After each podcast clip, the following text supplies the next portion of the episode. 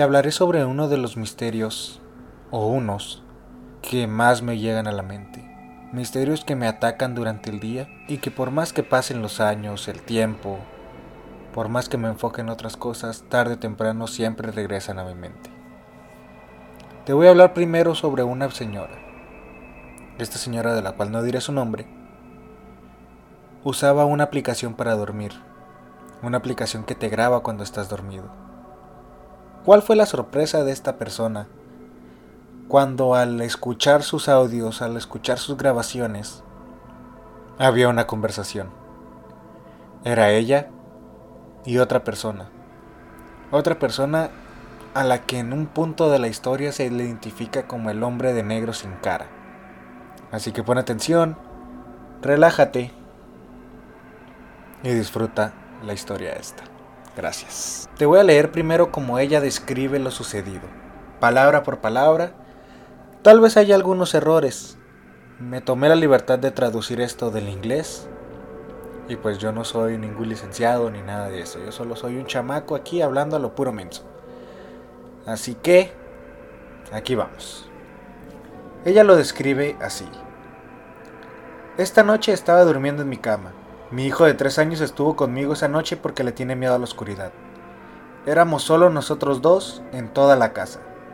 La noche siguiente, decidí revisar y eliminar mis grabaciones, y vi este registro en particular. En él, puede ver algunos clics que comienzan a aumentar en el transcurso de la grabación. Eventualmente, puedes escucharme decir, ¿qué estás haciendo? E inmediatamente después hay una voz profunda que dice nada. Los clics se vuelven más fuertes en ese punto, y al final de la grabación se escucha la misma voz que dice, eso es todo. Creo. Estoy bastante asustado por esto. No recuerdo estar despierto esa noche. La única explicación posible es que respondí a mi conversación dormida, pero la voz ni siquiera suena como yo, o algo que yo pueda emular. Definitivamente tampoco suena como una voz que mi preescolar podría emular. No tengo idea de cuáles podrían ser los clics. Mantengo un ventilador encendido por la noche en busca de ruido blanco, pero los clics suenan como si vinieran de cerca de mi teléfono, que coloco justo a un lado de mi mesita de noche. Quiero decir que he captado los clics varias veces en la grabación antes, pero las eliminé pensando que no eran nada. Sin embargo, esta es la primera vez que me contesta. A continuación te voy a poner el audio de la grabación de esta persona.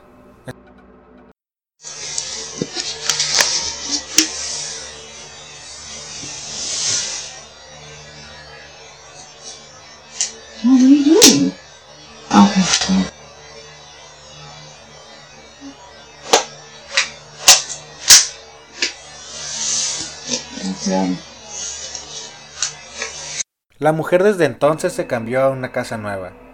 Una persona en Reddit que siguió con la historia le mandó un mensaje privado. Él cuenta lo siguiente. Realmente le mandé un mensaje privado de la historia de la explicación del sueño. Estaba feliz de decir que las cosas iban bien en su nuevo hogar y que su hijo estaba bien. Sin embargo, si nos fijamos en los comentarios con fecha más reciente después de que se publicó la historia, el autor dice que su hijo había comenzado a preguntar dónde estaba Howe y a ver el hombre de negro sin rostro, el que les mencionaba al principio. El autor y yo intercambiamos algunos mensajes privados cerca de un año después, su publicación original, para discutir lo que podría estar pasando, y aparentemente el autor de la voz lo siguió a su nuevo hogar. La siguiente historia es un poco corta, pero es muy fuerte. Te pido de favor, no que tengas una mente abierta, pero que tengas un estómago vacío y fuerte. Lo que te vas a imaginar va a ser muy doloroso, va a ser muy incómodo. Pero aquí vamos te voy a hablar de Jodin Serrin. Serrin vivía sola, pero dependía de la ayuda de su familia debido a sus desafíos mentales. La última hora de la tarde del día de San Valentín del 2007, los padres de Jodin fueron al condominio que habían comprado en Swallow Lane para su hija, y entraron en lo que creían era una situación bastante incómoda. Arcerin, la madre, fue a buscar a su hija a su habitación, y vio a un hombre teniendo sexo con ella. Según un informe de Ten News, Serrín le dijo al hombre que se vistiera. Y luego, ella y su marido fueron a esperar lo que fuera una pareja vergonzosa. O sea, esperaron a que saliera una pareja avergonzada para reunirse con ellos en la cocina. Después de varios minutos, Serrín regresó a la habitación y encontró a su hija asesinada, golpeada y estrangulada hasta la muerte.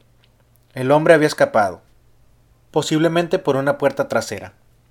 De hecho, como se descubrió más tarde con el forense, Jodine había estado muerta entre 12 y 24 horas antes de que sus padres llegaran.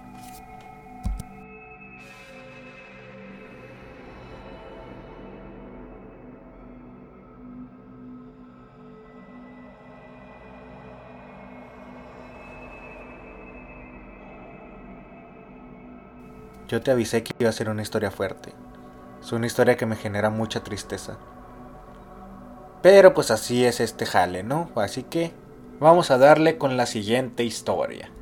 Ahora te voy a hablar de Dale Kerstetter. Su historia comienza así. A las 11 de la noche del 12 de septiembre de 1987, Dale Kestetter, de 50 años, se presentó para trabajar el, turno nocturno como guardia de seguridad en la planta de Corning Glassworks en Bradford, Pensilvania. Dale era un hombre divorciado de seis hijos, que trabajó en la planta durante 29 años. Pero recientemente lo habían pasado al puesto de velador, lo que hizo que recibiera un corte salarial de entre 5 mil y 7 mil dólares por año. A las 7 de la mañana del día siguiente llegó el relevo de Dale y descubrió que este no estaba por ninguna parte. La camioneta de Dale todavía estaba en el estacionamiento, junto con las llaves en el encendido, su mochila y una caja llena de cigarrillos dentro de la misma, junto con la funda para una pistola calibre 22 que llevaba y que nunca se encontró. Las llaves de Dale de la planta y un periódico fueron encontrados en una de las cafeterías de la, en una mesa de la cafetería, perdón, junto con su lonchera que aún tenía toda la comida dentro. Trajeron a un perro policía y rastrearon el olor de Dale desde la cafetería hasta el segundo piso, pero llegó a su fin en el horno de vidrio de la planta. La cinta de seguridad de esa noche fue luego revisada. La planta tenía tres cámaras de seguridad y la alimentación alternaría entre cada una a intervalos aleatorios. Las imágenes revelaron a un intruso enmascarado, caminando por la planta en varios puntos entre la medianoche y la una de la mañana. En una de las tomas se vio al intruso reuniéndose con Dale en la parte trasera de la planta. Ambos pasaron junto a la cámara de seguridad, donde Dale parecía mirar hacia arriba y mirar directamente a la cámara antes de desaparecer fuera del marco. Hay que poner mucha atención en esto. Dale no volvió a aparecer en las imágenes de seguridad, pero un, un, cuadro de la cámara mostró al intruso dirigiéndose hacia el horno de vidrio, la misma área donde el perro policía olió el rastro de Dale. También hubo una foto del intruso haciéndose rodar una bolsa grande a través de la planta en una carretilla elevadora manual. En la superficie Parecía que el intruso había obligado a Dale a escortarlo al área que contenía el platino antes de asesinarlo y deshacerse de su cuerpo en el horno.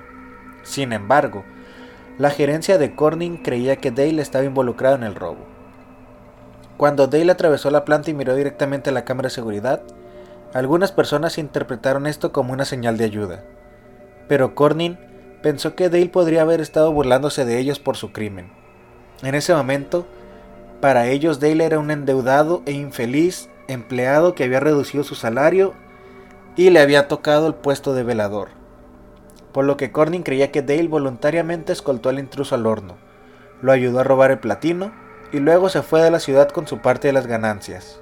Por supuesto que la familia de Dale no iba a creer nada de esto, por lo que temían que fuera víctima inocente de juego sucio. Cualquiera que sea la verdad, no ha habido rastro de Dale Kerstetter en más de 30 años. Con nuestra siguiente historia vamos a hablar del violador del área este, o el acosador nocturno original, como se le llama también. Un violador y asesino en serie que violó al menos a 50 mujeres en el norte de California en los años 70, que obviamente nunca ha sido identificado. Algunas de las cosas más espeluznantes de este asesino es que el violador envió cartas y dibujos a periódicos en el área donde se burlaba de los ciudadanos.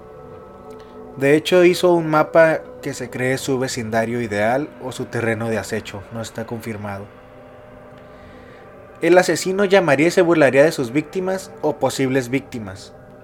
Llamó a una mujer que violó para desearle una feliz Navidad diciendo, Feliz Navidad, soy yo otra vez. Te voy a poner algunas de las llamadas a continuación, pero ten cuidado, son bastante inquietantes.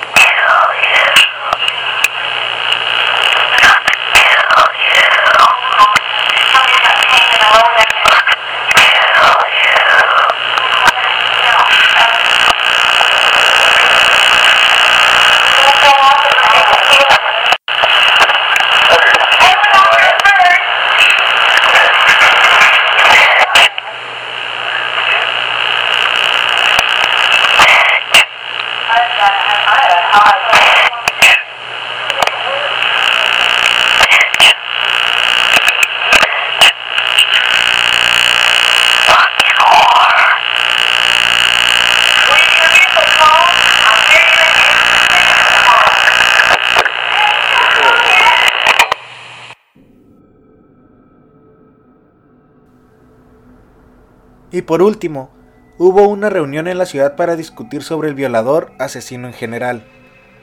Durante la reunión, un hombre se puso de pie para decir que el violador del área este nunca podría dañar a su familia porque no dejaría que algo así le sucediera a su esposa.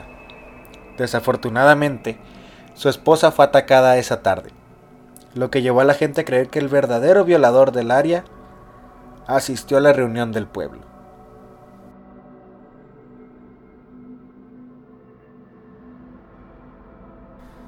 Los asesinatos de Hinterkaifeck. Unos días antes del crimen, el granjero Andreas Gruber le contó a sus vecinos que descubrieron huellas en la nieve que conducían desde el borde del bosque y la granja. Digo, desde el borde del bosque hasta la granja, perdón. Pero ninguna iba de regreso. También habló sobre escuchar pasos en el ático y encontrar un periódico desconocido en la granja. Además, las llaves de la casa desaparecieron varios días antes. Nada de esto fue reportado a la policía antes del ataque. Seis meses antes, la mucama anterior había abandonado la granja, alegando que estaba embrujada. La nueva criada, María Baumgartner, llegó a la granja el día del ataque y fue asesinada horas después. Exactamente lo que sucedió ese viernes por la noche no se puede decir con certeza. Se cree que la pareja mayor, así como su hija Victoria y su otra hija Gasilia, fueron atraídas al granero una por una, donde fueron asesinadas. Los perpetradores entraron en la casa donde mataron a Joseph, de dos años, que dormía en su catre en el dormitorio de su madre, así como a la criada María Van Garner en su habitación. El martes siguiente, el 4 de abril, los vecinos llegaron a la granja, porque ninguno de sus habitantes había sido visto en días. Después de que la policía llegó a la escena espeluznante al día siguiente, notaron que la cabeza de Carter había sido cortada y que no estaba por ninguna parte. La decapitación de San Francisco. El 8 de febrero de 1981, el transeúnte Leroy Carter Jr. estaba durmiendo en el Golden Gate Park en San Francisco, cuando fue brutalmente atacado. Días después, o al día siguiente, cuando llegó la policía a la espeluznante escena, notaron que el cuerpo decapitado del héroe era lo único que quedaba. Una de las pistas que encontraron en la escena fue un pollo sin cabeza, el cual estaba metido hasta el cuello en el cuerpo del héroe. Al darse cuenta rápidamente de que este horrible caso necesitaba un especialista, el Departamento de Policía de San Francisco trajo a un oficial llamado Sandy Gallant, que se especializó en los asesinatos ocultos y satánicos. Según Gallant, es probable que el asesinato sea parte de un ritual oscuro que involucra a Palo Mayombe, una rama de la magia negra de la religión santera. Gallant creía que quien había cometido el crimen lo hizo para preparar un ritual con el cerebro de Carter, y quizás con las orejas y la nariz. También predijo que la cabeza volvería a la escena del crimen después de 42 días para completar el ritual. Es cierto que, justo a tiempo, la cabeza fue devuelta 42 días después. Sin embargo, a pesar de que les avisaron, el detective oculto no fue tomado en serio, y nadie estaba en la escena del crimen. El asesino escapó de la justicia y el caso sigue sin resolverse. Ahora seguimos con personas desaparecidas. Vamos a hablar de una niña de apenas dos años. La pequeña se llamaba Pauline Picard. Desapareció de la granja de su familia en Francia en abril de 1922. Después de que una búsqueda exhaustiva no pudo encontrarla, varios días después la policía recibió una noticia de que una niña idéntica o muy parecida a Pauline estaba deambulando por la ciudad de Cherburgo, que estaba a 300 kilómetros de, la de la granja de la familia de Pauline. Su madre la identificó a través de una fotografía y el oficial de policía que la encontró estaba satisfecho de que fuera la misma niña. El misterio de cómo una niña tan pequeña pudo avanzar 300 kilómetros de un día a otro fue ignorado a raíz del alivio de que pues habían encontrado a su hija. Un mes después, un granjero vecino que caminaba cerca de la granja de los Picard tropezó con algo horrible. El cuerpo mutilado y en descomposición de una joven, junto a su ropa cuidadosamente doblada. El granjero alertó a las autoridades, que llegaron a la escena espantosa junto con los habitantes de la ciudad, entre ellos los padres de Pauline. Aunque no se pudo identificar el rostro de la joven, los padres de Picard se dieron cuenta de algo que era inquietante. La ropa doblada era exactamente igual a la que Pauline usaba el día que desapareció. Donde encontraron los restos había sido revisado minuciosamente cuando, Paulina, ah, cuando Pauline había desaparecido. Lo que quiere decir que alguien puso el cuerpo ahí tiempo después. El caso se volvió aún más desconcertante cuando se descubrió que el cráneo era de un hombre adulto, agregando una segunda víctima al potencial caso. La policía está desconcertada si el cuerpo en el bosque era de Pauline, como lo sugerían las pruebas, ¿qué le había pasado? ¿Cómo se relacionó el cráneo no identificado con el asesinato de Pauline? ¿Y quién era la niña de Cherbourg que había estado viviendo con los Picard? Las respuestas de estas preguntas nunca fueron descubiertas. La misteriosa doppelganger fue devuelta a Cherburgo. Y la historia se pierde en ella ya, nadie siguió con su historia. Y el extraño caso de la pequeña Pauline Picard sigue siendo uno de los mayores misterios sin resolver en toda Francia.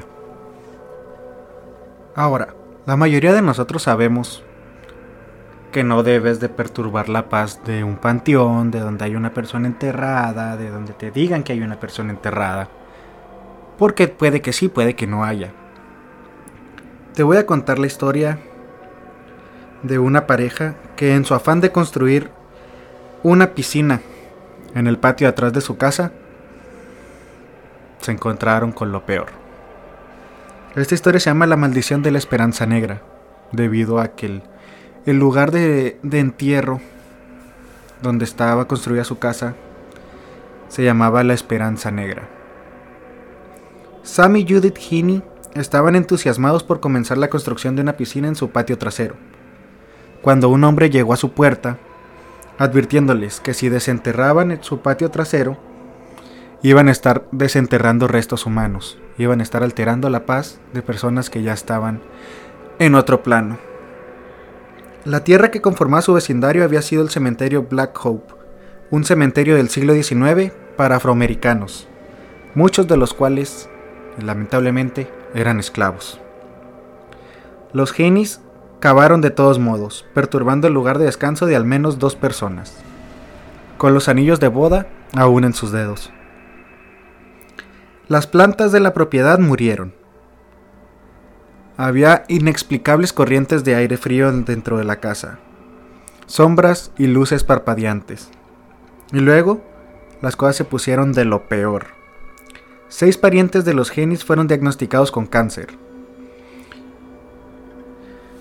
Eh, la pareja demandó a la constructora de la casa, pero perdieron.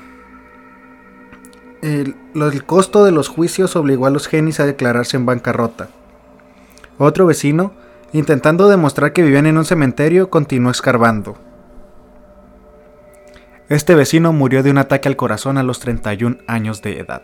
Una persona totalmente saludable que tiempo después de empezar a escarbar falleció de un ataque al corazón. Ya para finalizar te voy a contar sobre el asesino serial más escalofriante de Australia. El hombre del saco es un cliché por demás sobreutilizado, pero esta cualidad trillada no oculta el hecho de que ha existido en todas las culturas en cualquier momento. Siempre ha habido cosas allá en la oscuridad esperando por nosotros. La mayoría de las veces, en la medida que las historias van, las cosas que van a suceder son entidades sobrenaturales como fantasmas, demonios y el hombre del saco. A finales de la década de 1980 y principios de los 90, Australia fue visitada por un verdadero hombre del saco. Esta criatura hecha de carne y sangre, fría por supuesto, fue apodado el Señor Cruel. Este depredador pedófilo aterrorizó los suburbios de Melbourne con sus ataques de invasión a casas y secuestros.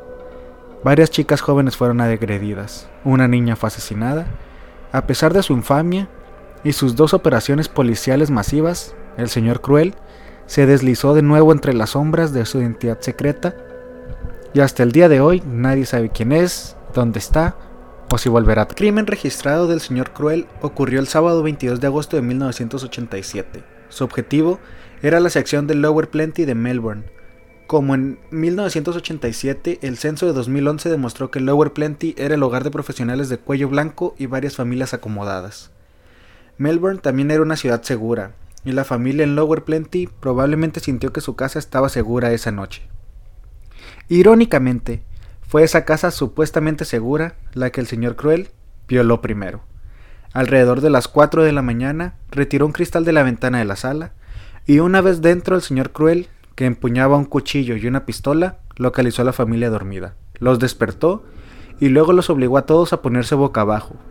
El intruso le dijo a la familia que mantuviera la calma, ya que solo le interesaba el dinero. La madre y el padre tenían las manos y los pies atados y fueron empujados a un armario. También fueron amordazados y con los ojos vendados con cinta quirúrgica, los cuales fueron traídos a la casa por el señor Cruel. El hijo de seis años de la familia fue atado a su cama, y también con los ojos vendados con cinta quirúrgica. La hija de 11 años, que nunca fue identificada, fue violada durante dos horas. Durante este asalto, el señor Cruel tomaría descansos, incluso preparándose una comida en la cocina de la familia. La violación era obviamente su motivo, porque las únicas cosas que el señor Cruel tomó de la casa fueron algunos discos de vinilo y un viejo abrigo azul. Los investigadores de este caso no pudieron encontrar a nadie en el círculo social de la familia que quisiera hacerles daño. Por apariencias, este fue un ataque aleatorio con casi ninguna pista dejada atrás. La única información que la hija recordaba era que el atacante había usado el teléfono de la familia para amenazar a otra familia. El señor Cruel advirtió a esta persona desconocida, a quien llamó Bozo, que sus hijos eran los siguientes. Cuando la policía revisó los registros telefónicos de la familia, descubrieron que no se había hecho ninguna llamada durante ese tiempo. El señor Cruel se quedó callado durante unos años, pero el 13 de abril de 1991, el monstruo enmascarado llevó a cabo su crimen más infame. La policía australiana también cree que fue el último crimen del señor Cruel.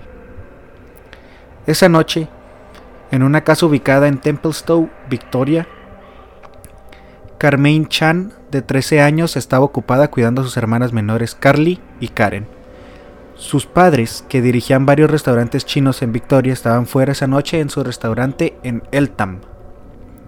Antes del ataque, todas las chicas estaban en la habitación de Carmaine viendo un documental sobre Marilyn Monroe. Carmaine, vestida con un camisón blanco salpicado de flores azules, se estaba recuperando después de un caso de fiebre glandular.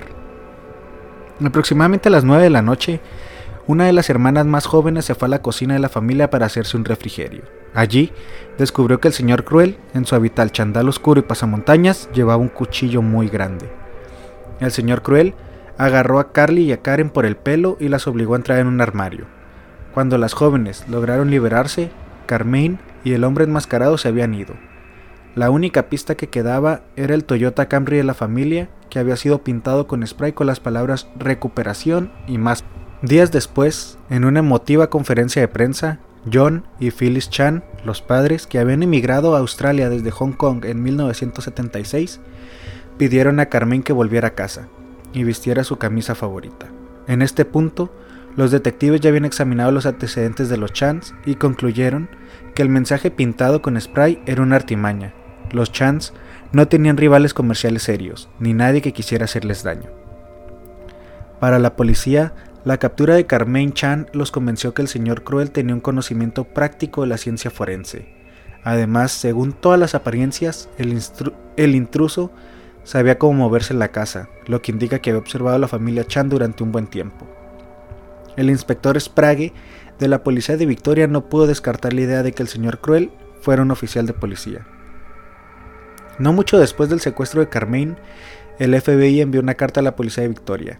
La carta describió el perfil del señor Cruel señalando que el delincuente tiene un intenso interés en los niños, tendrá su propia pornografía casera y típicamente vivirá en una residencia unifamiliar. Todo esto no pudo salvar a Carmine Chan. El 9 de abril, su cuerpo fue encontrado en Edgar's Creek, en Thomastown. Una autopsia reveló que el asesino de Carmine la había matado a tiros. Phyllis Chan, sin saberlo, proporcionó a los detectives una explicación del asesinato de Carmaine. Phyllis les dijo que Carmaine era una niña obstinada que no habría pasado la noche tranquilamente con el señor Cruel. Los detectives aprovecharon la idea de que la habían matado porque logró quitársele la máscara al señor Cruel, o de alguna manera descubrió su identidad. Al día de hoy, no se sabe quién es el señor Cruel, no se sabe si ha vuelto a atacar, no se sabe si ya se murió. Solo hubo siete sospechosos de ser el señor Cruel. Solo uno fue conocido públicamente. Durante el 91, 1991, la policía y los medios de comunicación de Australia han ido filtrando fragmentos de información sobre sospechosos en el caso del señor Cruel. Fue hasta abril del 2016 que se reveló que la policía de Victoria tenía un total de siete sospechosos en el caso. Uno de ellos resultó ser un ex profesor de 75 años de edad en la Universidad de Melbourne, que también era un delincuente sexual condenado. Este sospechoso fue desenmascarado por los medios como Brian Alan Elkner. Entre el 72 y el 74, Elkner atacó y agredió sexualmente a seis mujeres, incluida una de sus estudiantes en los suburbios de Melbourne. En ese momento, Elkner era profesor de literatura francesa. Desde que Elner fue nombrado como el principal sospechoso en el caso, se ha prestado atención a un ensayo de 1973 que publicó en un libro académico titulado Pensamiento estético francés en el siglo XVIII. El ensayo, Diderot y lo sublime, el artista como héroe, presenta el caso del criminal sublime. Elner escribió, si la sociedad establece un nuevo nivel por encima del mundo moral y decidida de la naturaleza, el individuo sublime, artista o penal está por encima de ambos, afirmando su valor en la cara de una naturaleza indiferente, una sociedad mediocre. Elner mantiene su inocencia, y aún no ha sido acusado de ningún delito relacionado con el señor cruel. Fue tanto la maldad y las ganas de atrapar al señor cruel que incluso se llegó a pensar que podía ser una persona viajando de país en país. Hay un violador también en, en, Europa llamado el violador de Cambridge, que durante un tiempo se pensó que era el señor cruel. Pero todo se derrumbó esta teoría cuando se atrapó al violador de Cambridge y siguió atacando al señor cruel. Durante un tiempo también se pensó que el señor Cruel era un mismo el violador del área este, en California, que tampoco resultó ser el señor Cruel. Al día de hoy, nadie sabe quién es. Y con eso terminamos este capítulo. Yo soy Iván Pío, espero lo hayas disfrutado. Te agradecería mucho si lo compartes. O si simplemente lo vuelves a escuchar, no pasa nada, pues dos veces que, que tiene. Hasta la próxima.